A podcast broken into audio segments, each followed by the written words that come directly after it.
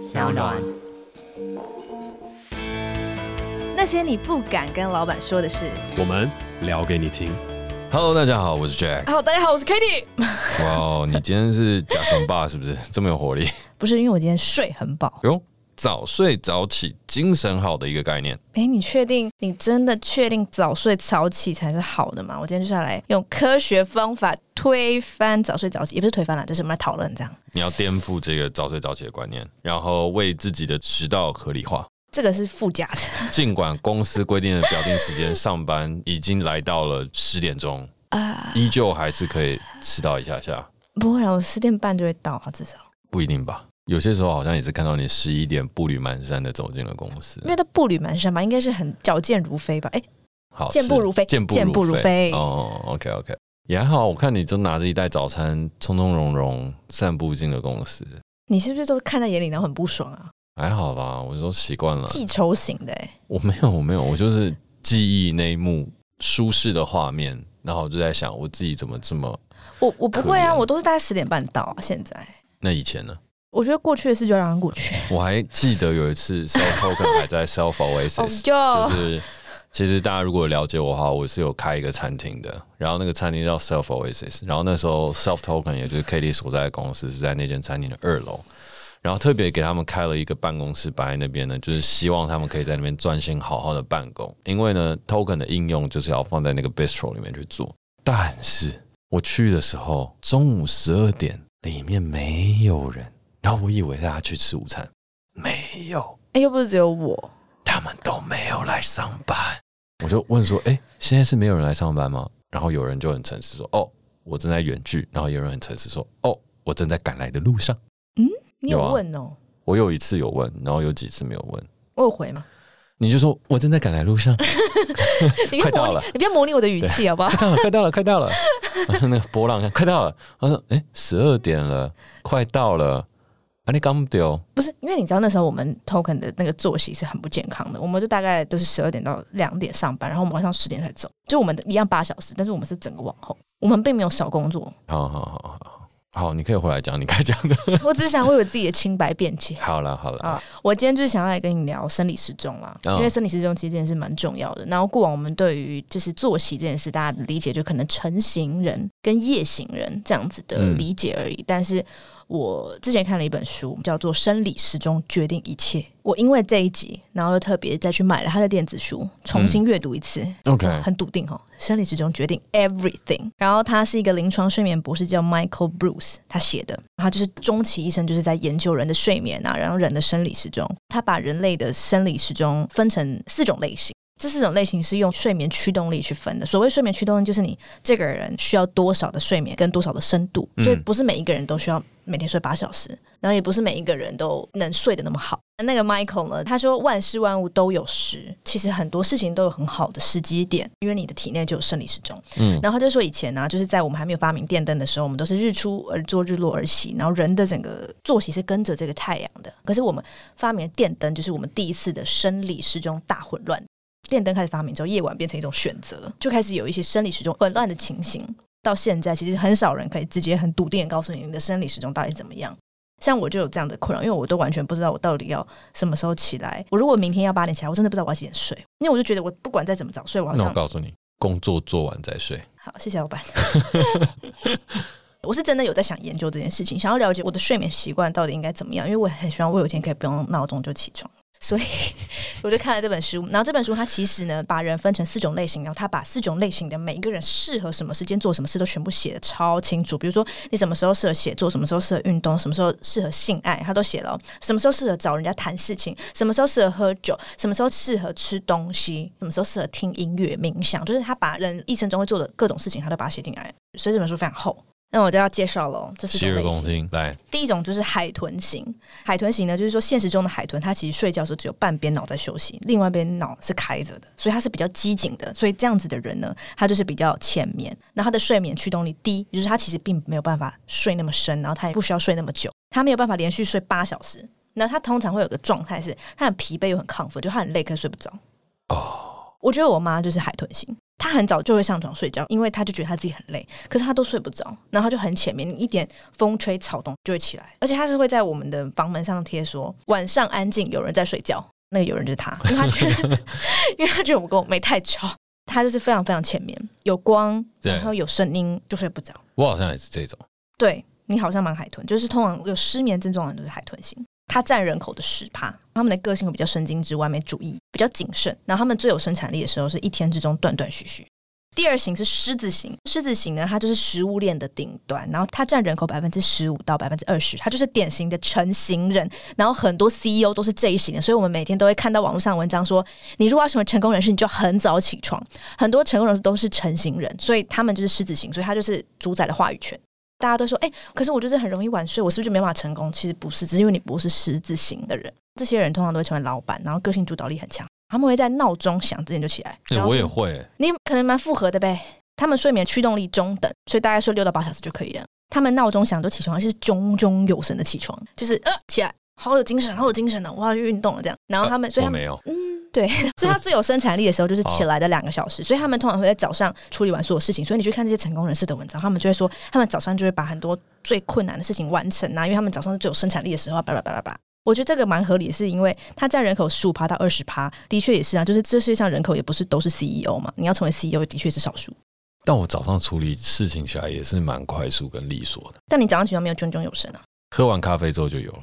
哦，真的，哦，嗯，哦，我跟你讲，这本书也有讲说什么时候适合喝咖啡，他连喝咖啡时间都跟你说。但我连我是哪一型都不知道。好，我还没讲完，但我要说，就是我以前大学的室友，他就是狮子型的，他就是每一天都九点半到十点就睡觉了，然后躺上去之后，他就是跟着太阳起来，所以他冬天会晚起一点点。你说大学生九点半就睡觉？对，比如说我们早上十点的课，十点十分上课，我一定呢就是睡到九点五十。那通常穿在九点五十，基本上就是没有办法化妆。但如果我今天就是觉得，哎、欸，我想化个妆上课，我会设八点五十的闹钟，赖到九点十分一定要起床，要一个小时给我化妆。但是你知道他是怎样吗？十点会不会化太久？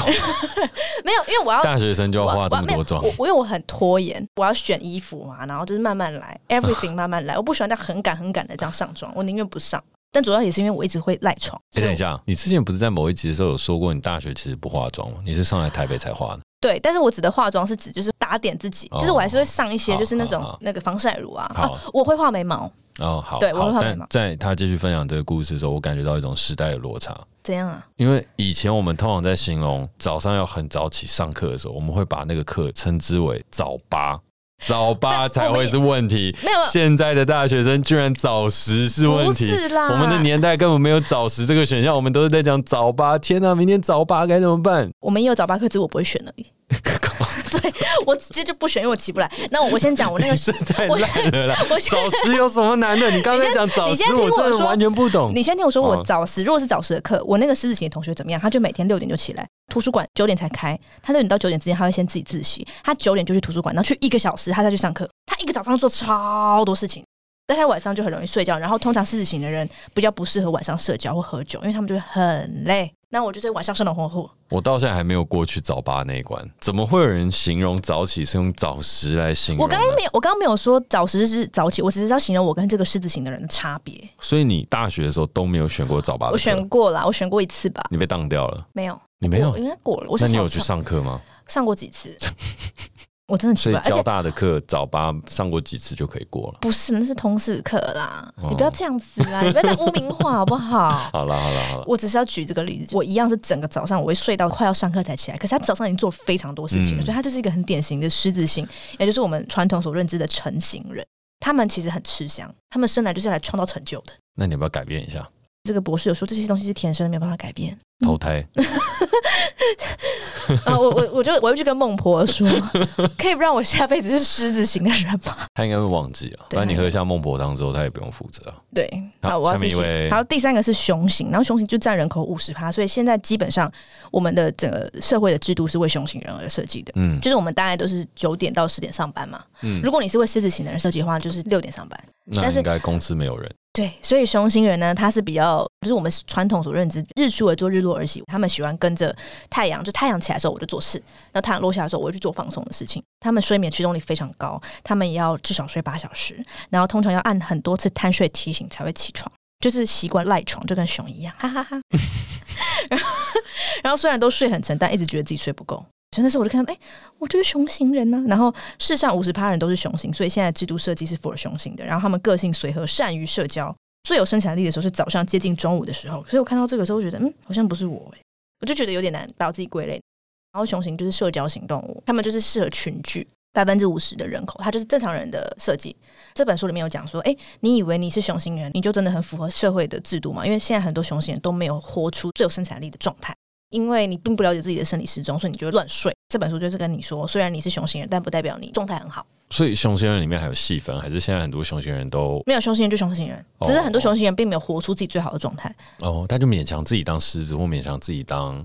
也有可能，也有可能，哎，不会，海豚很难勉强，因为雄性就是睡得很好，你很难去假装自己睡不好吧？你睡着就睡着啦。也是啦。对，OK，对，最后一个是狼型，狼型占人口的十五趴到二十趴，他们都是比较叛逆，他们就是标准的夜行人，嗯、睡眠驱动力也是中等，早上九点前很难起床，非常难起得来，但很不爽，就不是炯炯有神的，像狮子一样起来，他们就是会起床的时候很暴怒。那你是不是也蛮狼型的？我觉得我是熊狼。熊对我是，我最后自己的归类是这样。然后他们到半夜都不会累，精神旺盛。然后他们很多都是创作者、艺术家，所以他们就是很适合就晚上就是创作，洞察力敏锐、右脑型的，喜欢追求新鲜跟刺激。所以有些狼型人会有些瘾头，嗯，抽烟喝酒。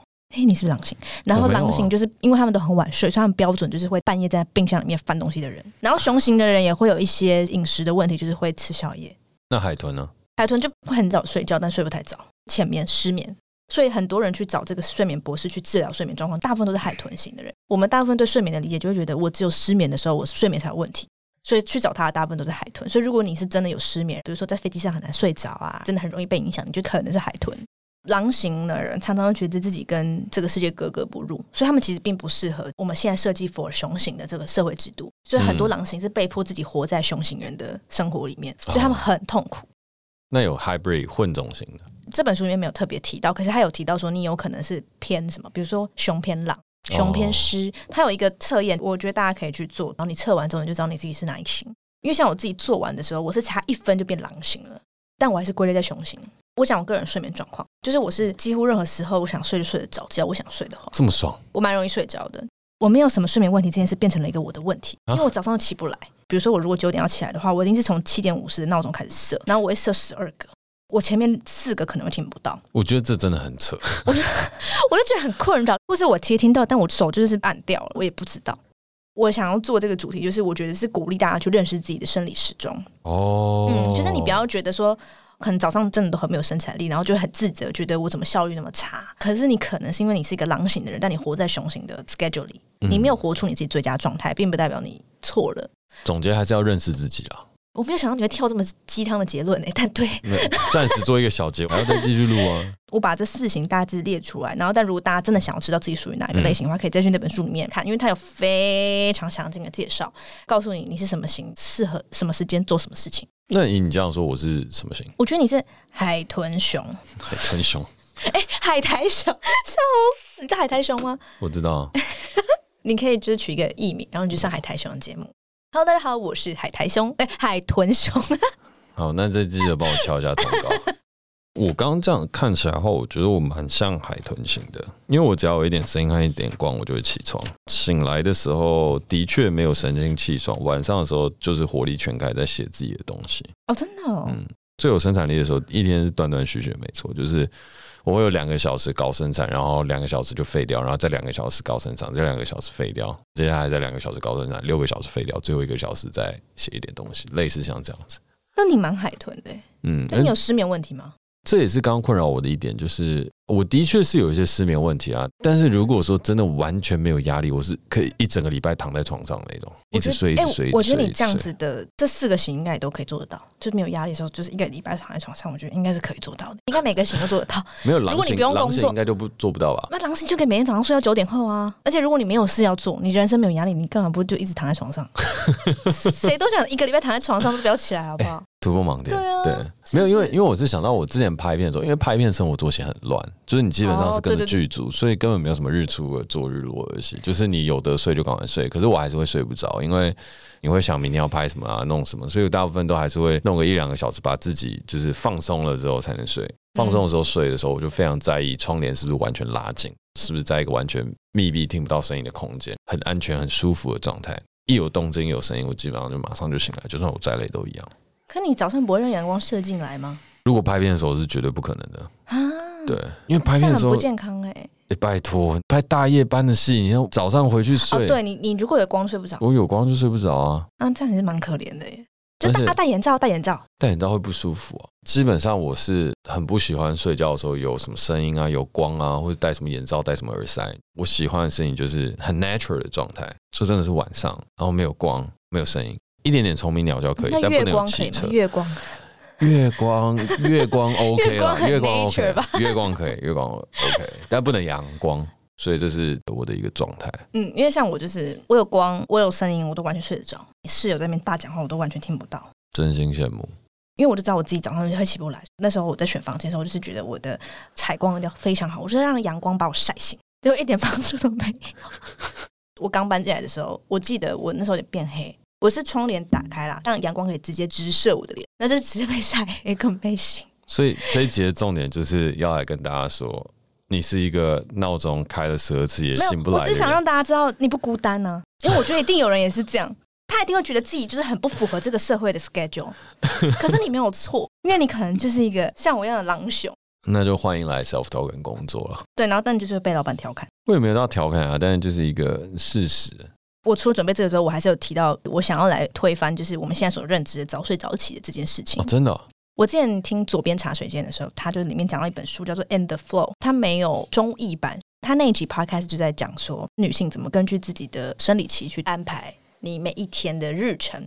我就上网去查了这方面的东西，像我刚刚讲的。我们翻了海豚、狮子、熊跟狼是指这世界上有四种类型的生理时钟。嗯，但我现在多准备补充资料是指生理时钟其实也跟性别有关，也跟季节有关。这本书就《And the Flow》，就是指 Alisa Vitti，他是一个荷尔蒙学家跟营养学家，它里面有讲到男生的生理时钟循环是二十四小时，因为男生的雄性激素是睡觉的时候分泌的，所以通常一早起床男生会比较雄赳赳、气昂昂，比较有活力，早上比较有精神，他们下午就想社交，晚上就想放松。所以很多早上会安排会议，下午会 Happy Hour，然后晚上就是应酬，哦、这样。是哦、对对对对对。但女生其实是她会根据自己的经期，所以男生是二十四小时循环，嗯、但女生可能是二十八天循环。所以如果我现在是在不同期的话，我其实现在的状态会一直趋于差不多。比如说女生有分经期、滤泡期、排卵期跟黄体期，每一期的时候就会有一个状态。比如说经期的时候就是非常非常虚弱，所以早中晚都是虚弱的。比较有生产力的时候是滤泡期跟排卵期。但是因为我觉得，就是因为我们现在生活在都市，其实我们已经蛮压抑自己这一块。就是像女生可能月经来的时候就会吃止痛药，像我自己啦，我一个人的例子，就会去吃止痛药，让我自己肩不要痛，我才能完成这个工作。但其实我痛或是我虚弱是这个经期很正常的现象，或者说呃我在我的这个循环的周期里面很正常的现象，我应该要去顺应它。所以这就是我自己看到时候非常非常有感的观念。后来因为听了这个 podcast，我去看了一本书，叫《神圣毕竟》，他也是一个荷尔蒙学家，但他是专门研究女性阴性力量的一个荷尔蒙学家。他就在讲说女生怎么利用自己的经期，因为他说女生的经期跟月亮是有对应的。在以前我们还没有做到都市的时候，其实女生都是满月的时候经期才会来，因为做到都市之后，我们就有电灯嘛，我们生理时钟就开始乱掉，每个人的经期就开始不一样。这本书就在讲说，你要怎么透过你的经期发挥你的阴性能量。然后我觉得这本书非常好看，是一个非常非常非常冷门的书啦，但是我自己看得津津有味。哦、我不知道你有没有印象，我上上上个月我在公司就是每天中午都在看书，就在看那本书，但你应该没有注意到。嗯，我没有印象。嗯，好，没关系。对对对对，反正就是我只是想说，可以提到这个观念，就是说，你如果知道你自己是海豚、狮子、熊跟狼哪一型之后，如果你可以根据你的性别去做不同的调整。哎，但我想问一个问题，其实公司有生理假，你有请过吗？我不知道公司有生理假。我们公司有啊，Slack 上面缺席三不五时，大家就可以生理假。OK，那我会，我好像我会大请特请一波了，顺应我自己的身体，我的身体在告诉我要休息。这个我觉得已经算是现代办公的常态了吧？还是不是？但是通常生理假不就是一天？但是女生经期其实是一个礼拜。是啦。对啊，你哪一个公司让你请一个礼拜？这是比较难。对啊，大部分大部分说你赶快吃止痛药啊。哦，所以通常女生在经期来的时候，她其实是一整个。七天的，每个人不一定，大概三到七天。哦，三到七天，嗯、但都会很不舒服。也不一定，但是通常会比较虚弱，就是会比较昏沉，比较想睡觉。哎，那所以在你刚刚说它结束之后，下一个是滤泡期。那你自己在滤泡期跟排卵期的时候，你有感觉到工作能力是比较强的？那本书描述经起来之后，就是很像女生的冬天，你需要去做休眠。滤、嗯、泡期是春天发芽，适合做计划；排卵期是夏天，比较适合去把你上个礼拜的计划去执行出来。黄体期就是月经快要来了，所以通常大家会在黄体期感受到经期症候群。了解，就是秋天，你就适合去检讨跟收尾。我自己有观察到，我的春天跟夏天，就是我的滤泡期跟排卵期，的确比较有活力。可是我觉得我还没有那么细微的感觉到，我只能很确定，就是我月经来的时候是真的很虚弱，嗯，而且很脆弱，很善感。秋天的风一吹，就是啊，那个多了。好。但但我觉得这边我自己下一个小小小小小的结论，还有一个想跟大家分享的事情。嗯我觉得今天这集蛮好玩，就会跟大家分享季节跟时序。我自己其实也蛮看重这个事情，就是春生夏长，秋收冬藏。可是你都把窗帘关紧闭，你怎么会感受得到外面的变化？如非必要，不然的话，我其实不太会做这样的事情。我大部分都会蛮感受自然的。我其实是因为我很喜欢散步嘛。所以散步的时候，我对季节时序的观察和体悟是很强烈的。强烈的，对，在每一个时节当中，它有适合做的事情，我觉得那也反映在我自己工作的计划上。没错。再来一件事情，就是我觉得的确，当代的人都有一种被操控跟被压榨的的状态。对，我不知道那是状态吗，还是一个自我的逼迫？其实人的工作时间真的有限，我以前也会这样觉得，就是我好像应该还可以再多做些什么。但是自从有一天我发现我工时那么长，晚上打出来的东西全部都是废物的时候，我就觉得哦，算了，这没救了。所以我现在其实，在大概前年开始吧，就圣人大道拍完之后，当我觉得我不能够做事情的时候，我就去散步。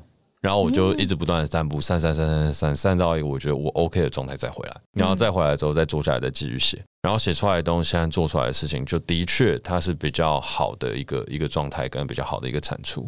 观察完了之后，我发现我自己好的产出的这个时间，一天可能只有六到八小时。那如果是拍片的话，它大概可以十二到十四个小时。对，文字创作六到八，拍片。Supervisor 的那种监督和掌控全场，而不用你一直去从内到外完全自己产出的那个状态，大概可以弄十二到十四小时。但那个就是紧绷，在这整块的时间和状态下，我也有我自己喜好拍片的时节啊、时序啊，跟所有的东西跟状态。所以我觉得你要花一点时间去了解自己，才能够在工作上和自己的人生上去找到更好的状态吧。嗯，因为。这也会影响到你选的租屋处，还有你要选择你生活花费的配比。就像我，我其实花了蛮多钱在选租屋处的，因为我知道如果我的租屋处它没有窗帘，它的隔音不好，我觉得表现很差。但是它也不能够没有落地窗，这是我在台北居住最最最麻烦的一点。我很需要落地窗，我很需要大面的窗户，因为我想要在我白天或晚上的时候是把那个窗户打开，最好可以对流的那种。但是这他妈超贵。那它如果没有落地呢？它就是差一点就落地，差一点落地怎样？就是它它就是没有真的落到地呀、啊。我就会比较没有那么喜欢大面积的窗户了哦。大面积 OK，但我就是觉得我一定要有一个落地窗。你会感觉到你对这个世界是有连接的。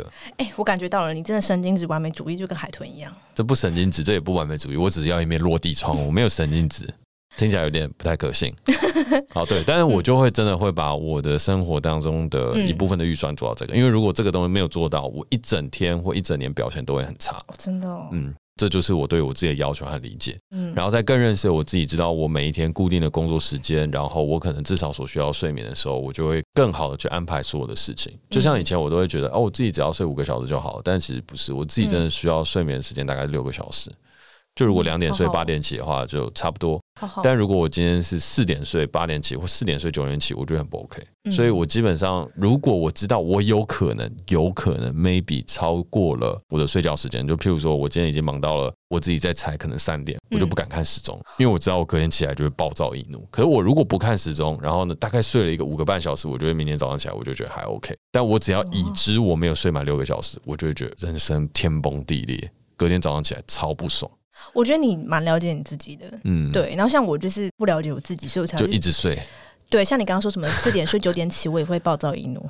而且我根本你是四点睡四点起，还是在暴躁易怒？你说隔天下午的四点，啊，我也会暴躁易怒，因为我会觉得我怎么又把我整个早上浪费掉了？我怎么又在用在睡眠？那那种是愧疚感，会很有精神的暴怒。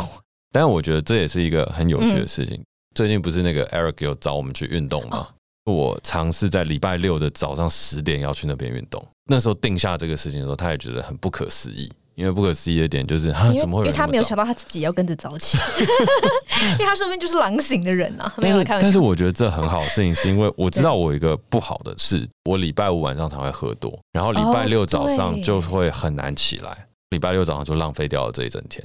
我就说好，那我就设定一个跟 Eric 礼拜六早上十点要去运动这件事情，所以我礼拜五晚上我就会说我不能喝那么晚，我觉得十二点我就一定要回去。然后其实状况真的还蛮好的。早上在那个时间起来去运动，我会觉得神清气爽，神清气爽。而且现在冬天很冷，就是起来的时候虽然很不爽，但是去的时候就觉得好了，我要动，嗯，要活就要动。对，但是我要分享一个小故事是，是我终究在上礼拜的时候还是 还是还是宿醉了。可是很酷哦，我那天晚上是去听那个五月天的演唱会。难得坐在 VIP 席，然后就是难免是要跟招待我去的人一起喝一杯酒，吃个姜母鸭这样。结果殊不知我们就在姜母鸭上面干掉了两瓶高粱，哎，不小心就宿醉了。然后宿醉起来之后还是去运动。我突然之间有一种感觉，宿醉去运动其实是正确的。宿醉通常很不舒服，它会不舒服一整天。可是如果你勉强自己去运动，有流汗，其实身体就会舒服很多。其实我觉得是因为 Eric 他知道怎么。带宿醉的人是吗？我觉得也有关系，哦，因为他有给你正确的一些引导啊。有吗？没有吗？好了，有了。对啊，那你一个宿醉的人，你是要举多重的东西啊？他他知道你的状况，然后给你适当的重量，所以你才会觉得哎，好像很 OK 哦。这样。好了好了，其实我们是真的要真心感谢 Eric 啦。我不知道是他觉得我太胖还是怎么样，就是诚心诚意的提供了我一个一对一的教练的机会，然后让我可以去那边运动，就算宿醉还是不离不弃的照顾我这样。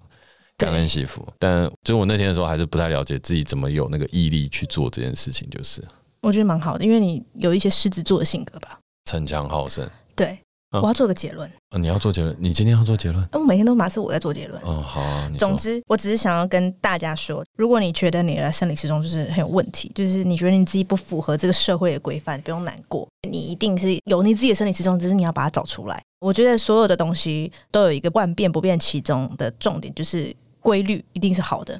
你如果是狼型人，你就是固定，可能你每天都一定要两点才睡，那你就固定两点睡，然后九点起来之类的，你就是固定那个时间。我觉得了解自己，然后跟着自己的周期这件事非常重要。我们不用一天二十四小时，跟一个月三十或三十一天或二十八天或二十九天都这么有生产力。嗯，就是我觉得人要跟自己的周期，然后要顺应自己的周期，因为万事万物都有时。今天这是我想要跟大家讲的概念。那我要下一个相反的结论喽。啊？什么啊？根据 Katie 这边的调查指出，狼型人也就是夜行人是占人口的百分之十五到二十，对吧？对啊，然后其他的大部分其实都还是跟着日出而作，日落而息。所以我这边要讲的事情是，各位朋友，有些时候你可能真的就是电脑用太多，手机滑太多，然后上床睡觉的时候都还在滑手机，然后一直一直不愿意去睡觉。对，所以呢，在这个时间点的当下，如果你确信自己不是夜间作息非常活力旺盛的人，或是你真的就是所谓的狼型人，然后跟这个社会格格不入的人，那我真的诚挚的建议，这是我个人的心法。不要把手机带上床。最好的事情是睡觉前两个小时就可以把手机关成飞行或静音，甚至把它远远的锁进保险箱。你不用那么激烈，但是这是真的。真的原因是因为我曾经在处理公事啊，还有等等的时候，那段时间我就觉得好像什么事情都要及时联络，所以就带着手机，然后手机就放在床头面前充电。那是一个非常不愉快的经验。你会觉得三不五时都要画一下看一下，然后要去处理什么事情，但那些根本都不重要。超过晚上十点之后找你的讯息都没什么好事，也没什么那么重要要及时回复的。你可以去设一个那个叫做月亮符号，就休眠啊，要休眠。哎，拜托，我们是年轻人，我们当然知道啊，月亮符号嘞。那你们又不设？哎，我设啊。哦，好，反正那个东西就是有很重要的事情，他打两次电话就会响，你只要连打两次，他就会接通。不知道了吧？厉害了吧？你看你们都不知道，我知道。啊他就是你，他就是人家打来，你就是没有，那叫勿扰模式。对啊，所以你连打两通，月亮是勿扰模式。对，所以你打打看，你连打两通，它就会通，它就会设为一个紧急电话。它有时间，它有时间间隔吗？我不知道哎，就同一个人打两次。对，因为我设勿扰模式，但我妈打通了，我妈就说她连打两次，虽然也还是不是重要事情。但是我就知道，真的有重要事情，他就是会想尽办法联络到你啦。另外的事情就是，你真的把手机带到旁边，他真的会干扰你的睡眠。如果你不是狼型人，其实这世界上百分之八十五都不是狼型人，所以日出而作，日落而息，跟着中医调养生息，春生夏长，秋收冬藏。早上起来之后，记得喝杯温开水；晚上睡觉前呢，也不要喝姜茶。就是这些等等相关的东西，还是会让你的身体感觉到好睡跟舒服。同时，如果你真的神经紧张，跟我一样是一个比较海豚型的人的话，那我也会告诉你说，其实我们都还是需要一些放松的。所以，像我有些时候在睡觉前也是会喝一杯热红酒，或是喝一杯 whisky。有很多人都觉得，哎，这样好像不好，但我觉得没有不好。你只要找到对的能够让你入睡的方法，其实那些都是好的。但是一定也要记得的事情就是，早上我觉得是一个很棒的时间。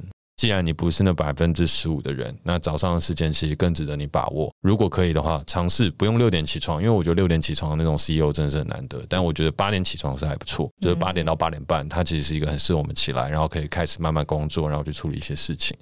那如果你愿意再多一点挑战跟尝试，然后你觉得你自己也适合的话，我三不五时都会做这样的事情，一个礼拜大概尝试早起一次到两次。